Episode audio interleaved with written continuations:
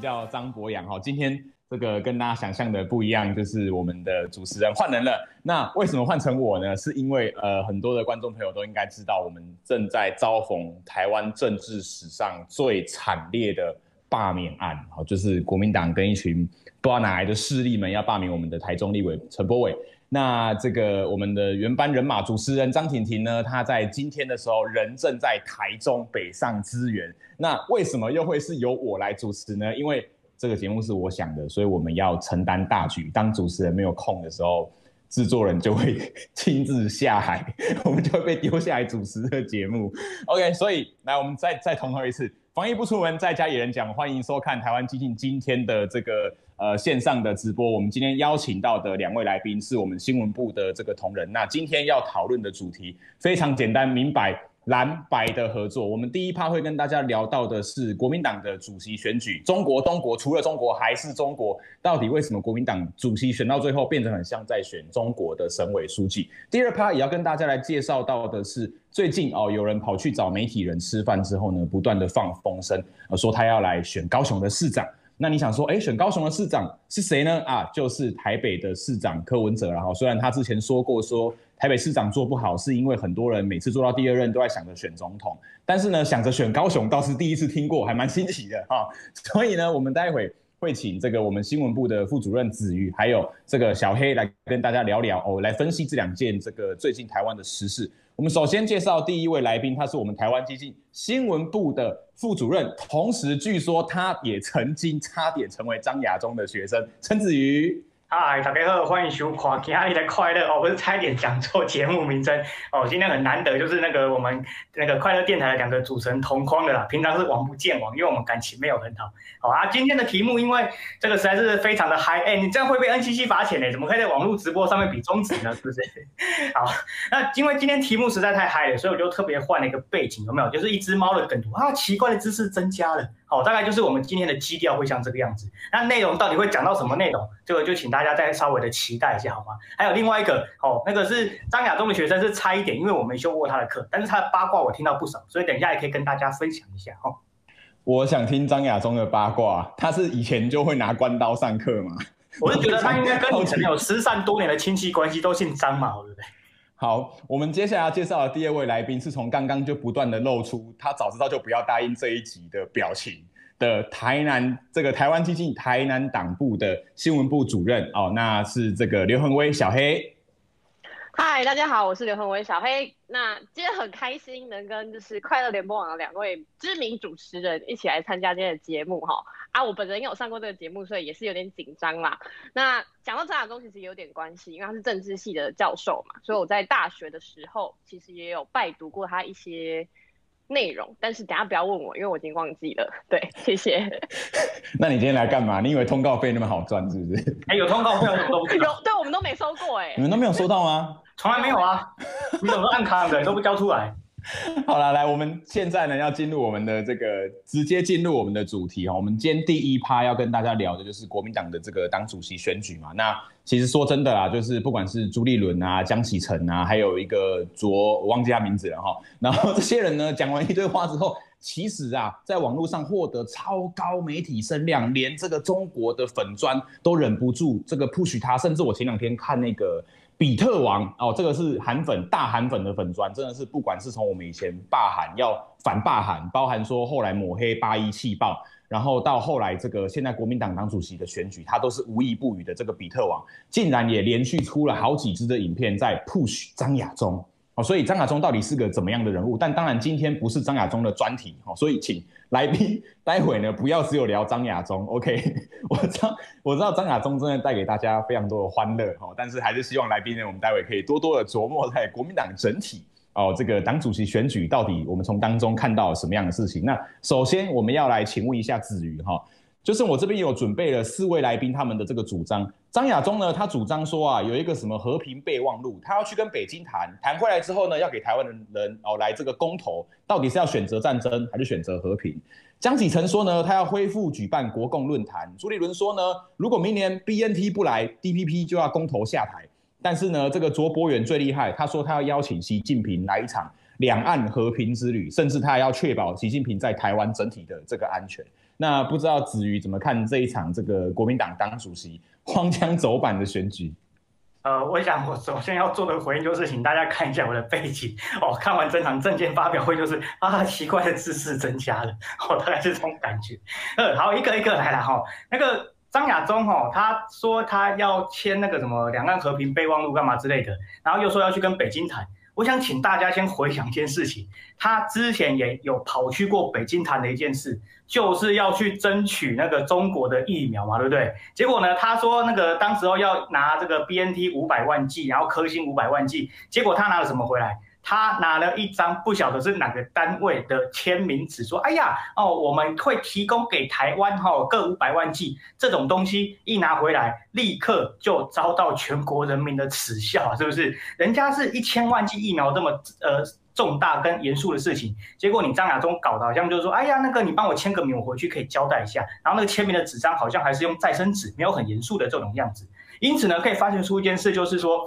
当张亚中之前已经搞过这一次的这个所谓的搞笑事件之后，他再说他要拿这个和平备忘录去跟北京谈，会不会谈回来又是比照上一次的疫苗的一种搞笑呢？我觉得是很有可能的。而且说句实话，如果北京会认真看待张亚中的话，他现在就不会拿着关刀去民进党中央党部要送瘟神了，好不好？拜托，你想想看，国民党可以被。共产党看上眼的咖，有哪个会搞出这种的一个 戏剧效果？我觉得没有嘛，所以这很明显，它就是一个 level 上的落差就有了。那接着呢，卓博源其实就更不用说了啦，因为我相信这个他家对卓博源唯一的印象就是，哎，他在彰化县长任内送的环保袋其实还蛮好用的。说实话啦，那个在政治圈也算是一个梦幻的艺品，好不好？因为那环保袋就是材质坚固、容量大，然后呢，它上面还有卓博源亲笔提的那个诗句。确实是还不错啦。你说如果跟国民党其他的文宣品比起来的话，那个美感度是有提升两三个 level 的哈。那这也是对左国元唯一的印象。那其实他也是某种程度上呢被拱出来来乱这个战局的，不是很重要。那事实上证监会之后的民调也看得出来，他不是很重要，所以就不提了。那问题是在于说，这一次国民党的主席证件发表会最明显的例子就是，为什么张亚中他可以独占鳌头拿第一名？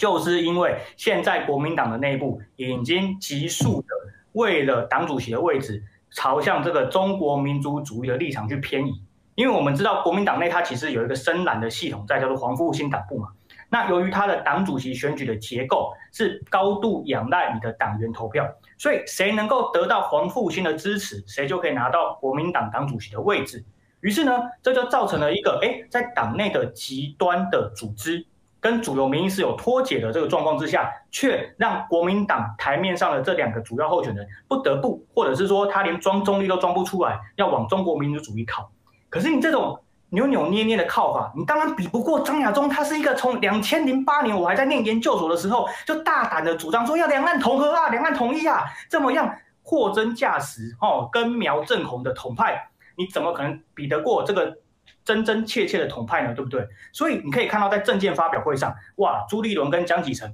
就一副很想要啊，我们是中间派、开明派，我们也很亲美国，但是他又还必须要去跟中国民族主义靠在一起，就是 K K，你知道吗？哦，就是说那个想要去装作自己很会投球，但实际上他连打者都挥不好的这个状况。那另外一方面，张亚中他就是我就是二刀流，我就是大股翔平，我可以投一百，我也可以打全垒打。这个就是货真价实的中国民族主义者，他所展现出来的自信。所以呢，在这个气场上，在立场上，跟整个口才的表达上，张亚中就大胜了这两个主要的候选人。那么这个发展其实一点都不意外，而且站在整个台湾社会来讲，这就让我们有了一种哇，奇怪的知识增加了，我们又到了一个另外一个异世界的宇宙去了，有没有？因为怎么会想象说台湾的第一大在野党所提出来的政见，全部都是？中国，中国，哎、你们是中国国民党，我们可以接受，但是你不要每个政见都好像是你要在跟中国共产党谈，你到底有没有把台湾社会放在你们政党的首要优先目标呢？你有没有提到中国国民党万一未来执政之后有没有青年政策，有没有经济政策，哦，甚至说有没有产业的政策，这些都没提到，哎，基本上都没有什么琢磨呢，我们就只听到中国，中国，中国，这个就是。国民党的主席证监会给我的唯一的感受，而且张亚中真的赞，好，唯一支持张亚中，好不好？哎，说好了张亚中的八卦呢？哦，对对对对对，那个八卦哦，就是说他以前在研究所上课的时候，他会发公投的联署单。理论上来讲，课堂上不是应该行政中立啊？没有没有，他那时候在搞那个国民党，好像在推公投嘛，对不对？他就发联署单给学生签，说哎，签签签签啊。至于签了之后有没有加分，因为我没修课了，所以这个我就不是很清楚了。OK，感谢你今天是代表就是张亚中的传人来来上本节目。没有没有，就是基本上讲，我知道张亚中可能跟张小博有一些远房亲戚关系。那出于这个行政不中立的状况，我们不能让张小博背这个恶名，所以就由我来担，好不好？国民党主席唯一支持张亚中赞。我要跟观众朋友抱怨一下，我前两天在群组里面贴了张亚中拿关刀的新闻，然后我就底下打一句说：“这谁的阿公，把他带回家好吗？”然后陈子怡就在陈子瑜就在群组里面写说：“姓张的出来认。”我就想说：“靠，又变我的事情。”好了，小黑等很久了哈。我们这个刚呃子瑜有跟我们聊了这个张亚中啊，包含说呃国民党的主席选举当中，很像在就是很像在平行世界选举啦。那呃其实呢，这个国民党的内那个算是国民党的主席，算是他们的内部选举。那所以他们这期这些人，我认为说他们的喊话，其实都是在对内部喊话，在对国民党的里面。他们可投票族群当中拥有最多票的那一群，就是所谓的深红跟深蓝的那一群喊话。但是呢，只是说因为他进行公播嘛，那进行公播之后，当然正常宇宙的我们就会看到来自平行宇宙的辩论。那来自平行宇宙的辩论就会看起来很像不符合我们现在的需求，所以就会造成了陈子瑜今天的这个背景。好，但是呢，除了刚刚的中国、中国在中国之外，其实还有一个另外一个辩论的重点，什么重点呢？就是。青年政策，我这边哈有呃这个国民党他们几个人他们的这个年轻的政策了哈，包含说呢，朱立伦说什么？朱立伦说他曾经当主席的任内有超过一千人入一千个年轻人入党啊，所以对年轻人的政策呢，不是只用嘴巴说，而是要付诸行动。那江启臣说什么呢？江启臣说啊，他说国民党不要只想改变年轻人，而是年轻人要改变国民党。哦，嗯，好，然后 那个。呃，朱立伦、江启臣，然后这个呃，张亚中说什么呢？张亚中说一定要找回创党精神啊！孙中山主张的一心一德，以天下苍生为己任，要无私。好，好，我不知道为什么他要讲这个啊。那最后呢，这个呃，这个卓博源也讲，他说孙中山革命不会成功啊。如果害怕民意的话，那如果只看民意的话，民进党也不会搞台独啊。所以呢，国民党一定要找回创党的三民主义精神，坚持下去，自然就会受人尊敬啊。好，我们来问看看这个我们党内最年轻的干部刘恒威怎么看用三民主义找回年轻人的政党这样的一个主张。我是觉得蛮难的啦，因为年轻人现在应该对于三民主义已经不熟悉了啦。我必须讲，就是国民党他们很喜欢去聊所谓的青年政策，然后办青年论坛，然后像周少康他的战斗栏，其实也是想要号召就是有战斗力的年轻人重新加入国民党嘛。那我就其实我就想到两个在八月他们在准备选举的过程当中很有趣的案例。八月的时候，国民党有办了一个所谓的网红青年营，就找了很多年轻人来。可是呢，据有去参加的人说，其实他们的青年营来参加大家都是三十五岁以上。好的，那我这边就不去批评他们对青年的定义了。那在网红青年营里面呢，一般来说，年轻人参加营队，其实最主要就是去学习跟。看有没有实作的经验可以练习嘛？可是他们其实都是找，比如说赵少康啊、罗志强啊、黄世修啊来演讲。那过程当中，赵少康甚至超时了快三十分钟，但是现场的工作人员没有一个人敢制止他，跟他说：“哎，时间到喽。”其实台湾基进办营队最常做的事情就是抢着把党党主席陈义奇拉下台嘛。他超时就下，赶快下来，赶快下来，赶快下来。这是我们很日常、很习惯的事情，但是对于国民党年轻人来说，好像冒犯了他们的呃干部啊，或是党内大佬啊，是他们完全不敢做的事情啊。而且甚至是在这个青年营里面，他们的互动时间，年轻人能提问、能发问、能主动表达意见的，只有两题的 Q&A 的时间。光是这个营队就可以看得出来，其实国民党根本不了解真正的青年想要在网络行销或是相关的领域想要学习到什么。那八月还有另外一件事情，就是卓博源刚刚的诗人提带的卓博源，他在宣布党主席参与参选党主席的记者会里面，他找了一个人来站台，那个人是亚洲统神。那当时的统神呢，他其实正值在一个呃游戏实况的争议里面，当时算是争议性的人物。那年轻人们，年轻人们其实都在讨论统神过去的实况风格啊，或是统神到底有什么问题呀、啊？之前年轻人还在反思这些问题，但是当时卓博源却选择了一个负面声量比较高的争议性人物来帮他站台。我是觉得，可能是真的不太明白年轻人在想什么，然后想要硬装年轻，就真的会像卓博源那个状态啦。前面讲这两个例子，包括是国民党提出了很多。青年相关的政策为什么会跟年轻人离这么远？其实我觉得有一个最主要的原因，就是他们的本质上已经跟年轻人是背道而驰的。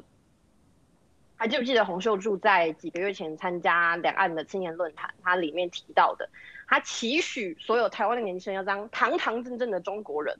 但是很抱歉，就是台湾年轻人并没有想要当中国人。在这次疫情里面，甚至是更早的看香港的案例，甚至是在。早几年台湾的太阳花运动，我们都可以看得出来，其实中国对台湾是百害而无一利的。那这个状况底下，国民党的党主席辩论会还不断的去谈说，哦，我们要怎么跟中国和平的交流，两岸要怎么重新沟通。我是觉得，他们真的不用花时间想青年政策了，好好的想一想自己党未来的走向，其实是对他们更有帮助的。以上。OK，谢谢这个小黑哈，对于国民党的青年政策有 这个一番的论述哈。那我一直觉得说，国民党其实在呃年轻人的这一块，他们就是把年轻人当成是一个呃有点像垫脚石或者是附属品啊。所以昨天才有人很生气的讲说，国民党年轻人在哪里呢？就在张亚中拿着关刀的那一张照片前面跪着的那一排。然后扮临时演员啊，戴上蔡英文啊、苏贞昌的面具啊，那个就是国民党年轻人。然后那个就是 一个老人家认为那些年轻人应该做的事情，就是成为他们的脚下的这个可能垫脚石，或者是他们的临时演员。但真正重视国民，哎，真正重视年轻人的，基本上我认为也不会在国民党的这个这个这个政党里面。好，好，那当然这个我们今天哈还是维持我们一贯的。主持风格哈，如果有的话，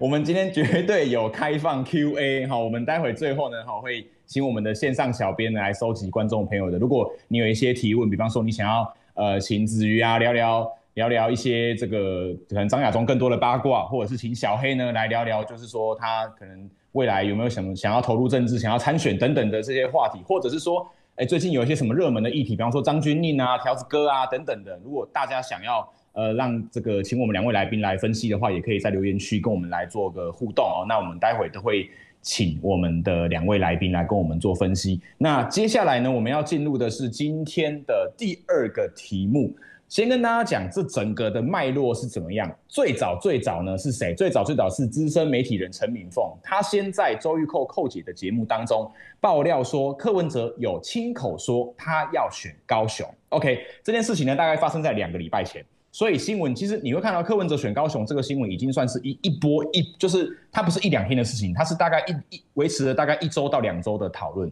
那最早就是陈敏凤在周玉蔻蔻姐的节目放了这个消息之后，哦，讲出了这件事情之后呢，那当然呃这个马上就有一波讨论说柯 P 真要来高雄吗？那后来呢换到谁？换到另外一位媒体人叫做邱明玉，呃这个明玉姐呢，她也在那新闻里面讲说，她先否认，她说没有啦，其实柯文哲只是跟朋友聊天的时候。他那个朋友跟他说：“你要不要选桃园？”那柯 P 就跟他说：“你不如叫我选高雄好了。”所以呢，这件事情就被意外的传承说他要选高雄。但是又过了一个礼拜之后，在上个礼拜的时候，一样是邱明玉哦，明玉姐她又在同样的在辣新闻的节目当中又再次的提到说，她说啊，她感到很抱歉，她的资讯有误。为什么呢？因为柯文哲在八月二十七的这一场呃这个媒体人的参叙当中，确实有直接讲白了，他就是要来高雄。那才大家才会有后来，我们大概在呃昨天所看到的这个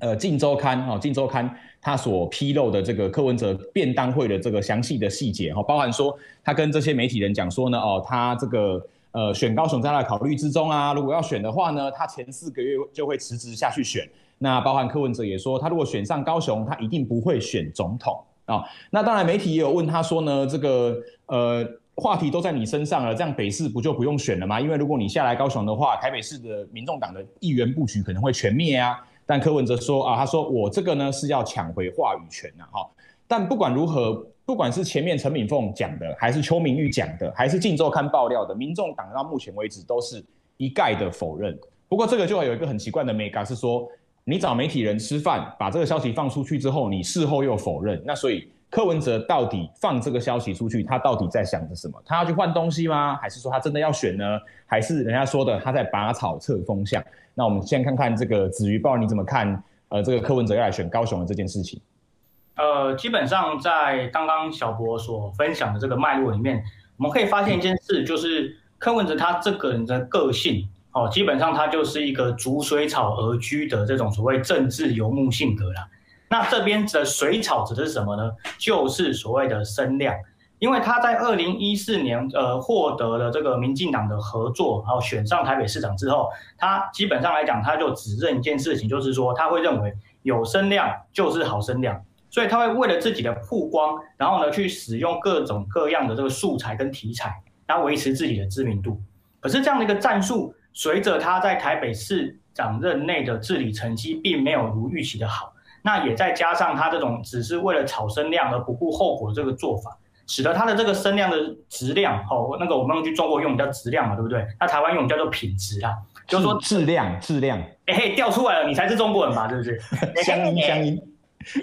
好，总而言之呢，就是说柯文哲这个声量的品质啊，好，目前是基本上都是一个正负夹杂，甚至说负的比较多。那他在这一次这个过程中所放出了一条去高雄参选的状况，我认为他基本上是拔草测风向没错，但是他这个风向的状况，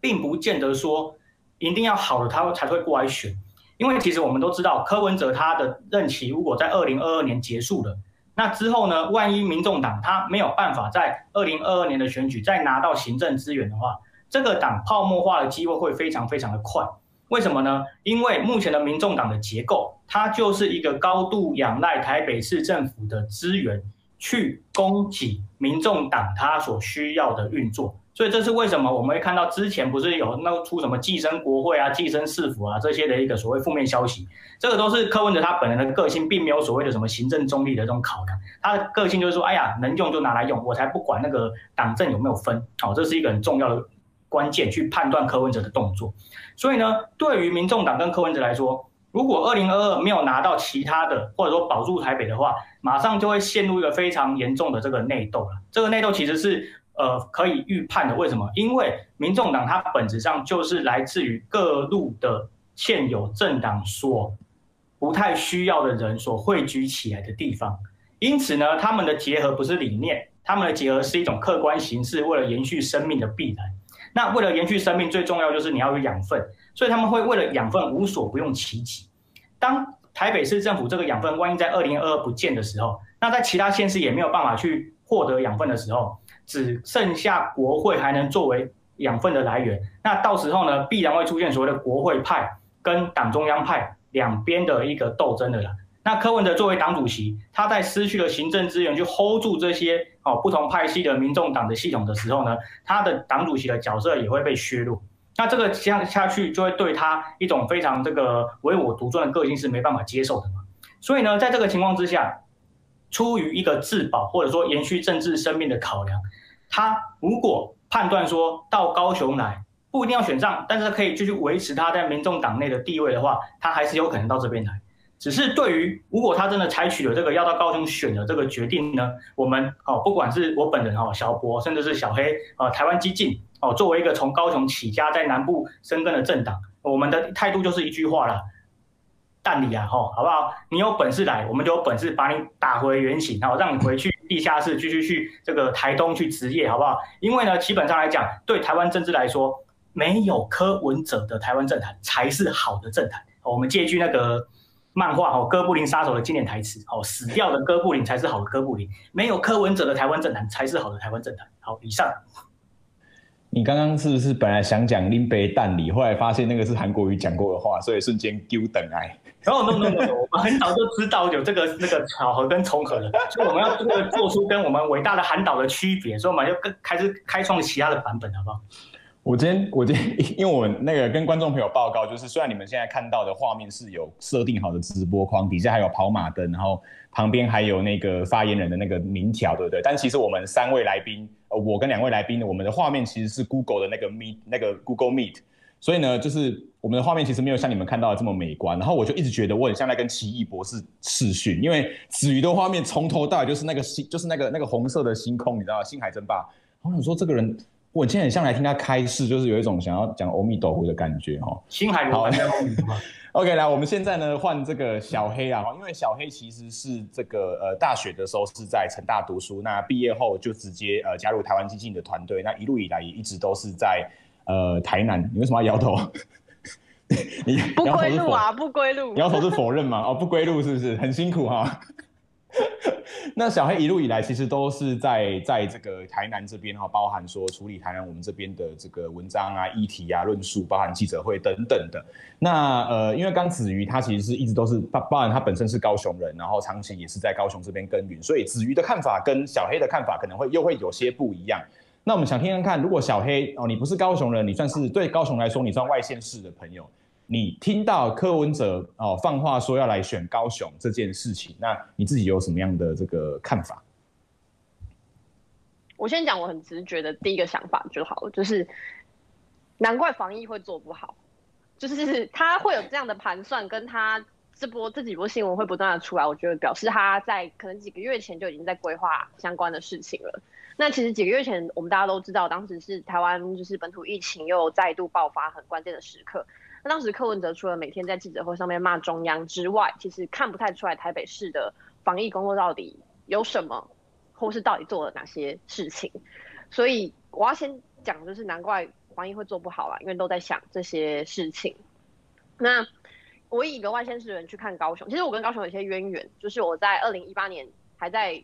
当时还是激进的志工，那我当时在帮忙就是凤山李宇珍的选区的选战，那我偶尔假日的时候会去发面子啊，等等的。那其实当时看着高雄在韩流那一波起来，因为韩国瑜用的是负面行销的手法嘛，就认为就是高雄又老又穷啊，那高雄这个城市没有未来啊，然后来降低市民的自信心。但是其实从外县市的人去看高雄，其实就会知道，其实高雄在过去几年城市转型的过程当中，其实有很多基础的建设啊，或是观光，其实是让。其他台湾人都很羡慕的，比如像博二啊，或是轻轨啊、捷运啊等等的。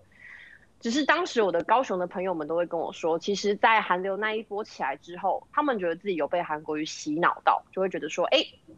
是不是高雄真的很差？我所居住的城市是真的很不好。那面对这样的负面行销，我觉得柯文哲很有可能会再重置一次这样的状况。那面对这样的状况，其实我觉得必须要提醒。柯文哲或是还觊觎高雄任何利益的政客，就是高雄不是任何一个人的政治跳板，或是任何一次的参选或每一次的对选民的承诺，其实都不应该成为是你往下一步更大的位置，或是你只是想要得到自己的话题声量而去参选。我们都知道柯文哲在台北市府执政的这段期间，他的市政表现也不是很 OK。那比如他的 SOP，他只会拆桥。那比如他的大巨蛋，原本是五大弊案变成五大建案，这样的过程当中，我们就会发现，他的天龙视角想要不断的去贬低南部的同时，又想觊觎高雄作为他转换跑道的一个机会，作为他版图扩张啊，或是希望能得到更多声量的一个地方。那对此，我必须说的是，在经历过寒流，然后乃至于是罢寒，然后一直到现在的高雄人，我觉得。高雄人的民主素养，或是他们对于真实、真实或对于政治的判断，其实都已经是台湾里面水准很高的了。所以我必须说，就是高雄人其实已经没有那么好骗了。那如果民众党真的很害怕自己没有国会或没有市政可以寄生的话，那就好好的，真的就是走入地方，然后在每个县市好好的发展，然后寻找出。每个城市的市民需要哪些东西，而不是只把选举当成是哦，我去炒一下话题啊，这样就没事了。其实我觉得迟早会被看破手脚啊。那其实聪明的选民也都会很快的唾弃他们。嗯，哎、欸，小黑刚讲了一个很重要的东西哦，就是哎、欸，为什么你讲话的时候那个直播人数会一直往上？我们现在请导播帮我们把画面停在小黑就好。这就叫做人证真好啊，小博，你要怎么坚持好不好？但不管是我还是子瑜讲话的时候，我们都切画面在小黑那边，好不好？就符合我们观众的期待。对啊，对啊，你好像看两个台感好不好？我们还是不行哎、欸，但我就不能偷喝饮料了哎、欸。喂，没关系，直播快结束了，你再忍一下。对对，你再忍一下，你再忍一下。他一定是偷喝什么一方之类的。那个刚刚小黑提醒我一个很重要的事情，就是说，其实其实就是我们讲那个小孩子的养成，就是说，你小时候给他看到怎么样的世界，他长大之后可能就会对他的人格有很深远的影响。那对台湾基金来说，我们是从一群志工没有钱，大家斜杠，然后硬去挤出一点点的那种选举补助款。然后一个人花不到两百万选一个议员，其他党都是花到快千万那种，我们一个人花不到两百万选。我们在这么穷的地方，从零到有一点点小小的这个成绩，是花了非常久的时间。可是你看民众党，就是说他们一开始就有非常庞大的台北台北市的资源，然后包含说台北整个媒体的资源。那在这个情况之下，其实你还要去寄生国会，你就知道这些人他其实整个的心态是非常非常扭曲的。那如果说有一天没有了柯文哲这个靠山的时候，他们才会真正体验体体会到什么叫做没有。那在这个时候，可能就像我们刚呃我们的这个 YouTube 留言区有网友讲的啦，就是说民众党可能就会在这个时候被打回原形。好，好，那我们接下来呢就是这个呃按照往例然后 QA 的时间。那当然刚已经有这个网友有在问哈，说请问陈子瑜为什么？鸽子，哎、欸，那什么警察哥啊，哥什么哥？那什么什么哥？条子哥还是谁？为什么条子哥事件统派可以这么蠢？哎、欸，其实我没有 follow，我没有 follow 条子哥的事件，你可不可以大概先跟大家叙述一下？对对对对对，因为蠢是不需要理由的。好，意思就是说，蠢这个行为，它是有一种，就像是你每天都会看到太阳从东边起来，西边落下。哦，你会看到有一朵云从你头上飘过去，它就是一种诞生在大自然之间，天吸收天地精华所呈现出来的自然现象。那这个现象呢，它放到了人类的生生命里面去，你会发现它是出于一个，不管你受过了什么样的教育，有了什么样的人生经历，但是你都还没有办法去抹灭出你的本身性质里面那个发自内心的蠢。那基本上来讲，这样的一个特质呢，我们通常会出现在一种所谓。他的意识形态是跟整个主流的社会脱节的。那为什么会脱节？就是来自于说他长期接受到了一个与时代脱节的环境。那从小可能就是一直接收到这样的一个想法，在里面僵化了哦，变成就是说以前作家柏杨所批评过这个所谓的酱缸的文化。那酱成了什么呢？酱成了大概就是可能从日本的织田信长时代一直搞的那个卤酱汁哦，一直降降降降到现在二零二一年。所以你会发现，它是呈现出一种有点就是浓稠到仿佛心血管遭到阻塞的这种概念。所以呢，这样的一种蠢，就会不自觉的显露出在特别是支持所谓的两岸统一的这群人的身上，因为他们完全没有办法体会到，就是说他之所以可以讲得那么大声，特别是在台湾讲得那么大声，是因为他们有享受到台湾的自由民主，但是他们却要做的是去破坏台湾的自由民主。有什么事情比这个更蠢的？对不对？所以当他们从核心就开始蠢起来的时候，在这一次的造谣事件上，会出现说什么？哎呀，那个呃，二零零七年在执行的时候，哦，那个什么遇到了行政院长的儿子，然后还被呛说，你知道我爸是谁吗？这就是一个非常典型的一种所谓的末端的案例。为什么？因为呢，你去看一下二零零七年，假设啦，那个条子哥他说的是真的话，我们按照他的逻辑。二零零七年发生的这种政院高层的关说事件，是不是非常的大条？既然大条，那是不是就是要叫当时候的警政署长出来负责一下，表态一下？你任内发生这个事情，怎么没有处理呢？对不对？那二零零七年的警政署长是谁？嘿，侯友宜哦，有没有比这个更蠢的事情？所以呢，你看，就是想要用一个捏造的事实，哦，去攻击哦，我们高雄的老市长谢长廷，现在的驻日大使，结果发现不对啊，哦，你们打的反而是国民党的未来的明日之星，所以这会不会变成说是一种统派想打独派，就就变成就是说打到了统派之间的内战？那这样的剧情发展，我相信就是连奇异博士怎么算都算不出来了，因为这真的是蠢到连那个多少六万四千八百分之一的几率都不太可能会出现，但它就是在统派的身上出现的。好，以上希望有回答到这位观众的问题。好，OK，这个里面有人说哈，这个呃平行时空代沟太大了哈，那也有人说呢，大街骂人，小巷道歉，甚至不用道歉哈。那这个也有人说小黑好正，请定格，不然我要害系统喽。给你看，给你看，反正 Google 的是系统，不是我们的系统。Jasmine Wu 说，我们只想看小黑。然后再来是这个呃，底下也有人问说，台湾基进会在南投推出议员候选人吗？呃，这个部分我来回稍微回答一下，就是说，呃，当然为了迎战明年的这个议员的选战啊，那加上台湾基金的这个，对我们来说啦，就是我们没有办法一下子在全台湾各地都会有这么多的候选人。但是如果说有在地的年轻人，你对于你的故乡、你的家乡、你生活的环境，甚至于台湾现阶段的政治，你有改革的热忱，甚至你有你的想法的话。哦，你都可以欢迎跟我们联络。我记得最早最早，我们连政党补助款的时候都没有，那时候连陈柏伟，我们也没有什么立委陈柏伟这种东西。那时候，在我印象是宜兰，就有一群年轻人讲说他们对于选举有兴趣，然后我们就真的直接开着一台，那时候主席是开 Artis，我们就坐着他的 Artis，一车五个人，然后就挤得跟沙丁鱼一样，从高雄就直接出发到宜兰，然后还住宿两天一夜，然后跟大家来聊一聊。就是我们就是这样用这样子的方式在全台湾到处去走，那我们就是说我们不想要放过任何一个在地的有，如果他是年轻人，或者是说他可能是在地有想法的人，然后能够加入我们团队去改变台湾的政治环境。所以，呃，南投会不会有议员？目目前来说，哦，我目前在南投没有人选。但是如果你有推荐的人，或者是你本人就是那个在南投当地有想法、有这个动能的人，那请跟我们联络。对，那个那个广告是什么？We want you，对不对？还有一个，不是啊，你要在字幕下面那个打上那个那个联络电话有没有？那个字幕这样子，零七三一一一二零二空七三一一一零空零，好，好，然后这个还有没有？呃，我看一下啊，这边还有人在问说，呃，小博出来选会不会比柯文哲多票？应该是不会啦，因为他的资源真的是我们，哎，你要想他五个立委，我们才一个立委，然后他有台北的资源，我们。我们什么都没有，所以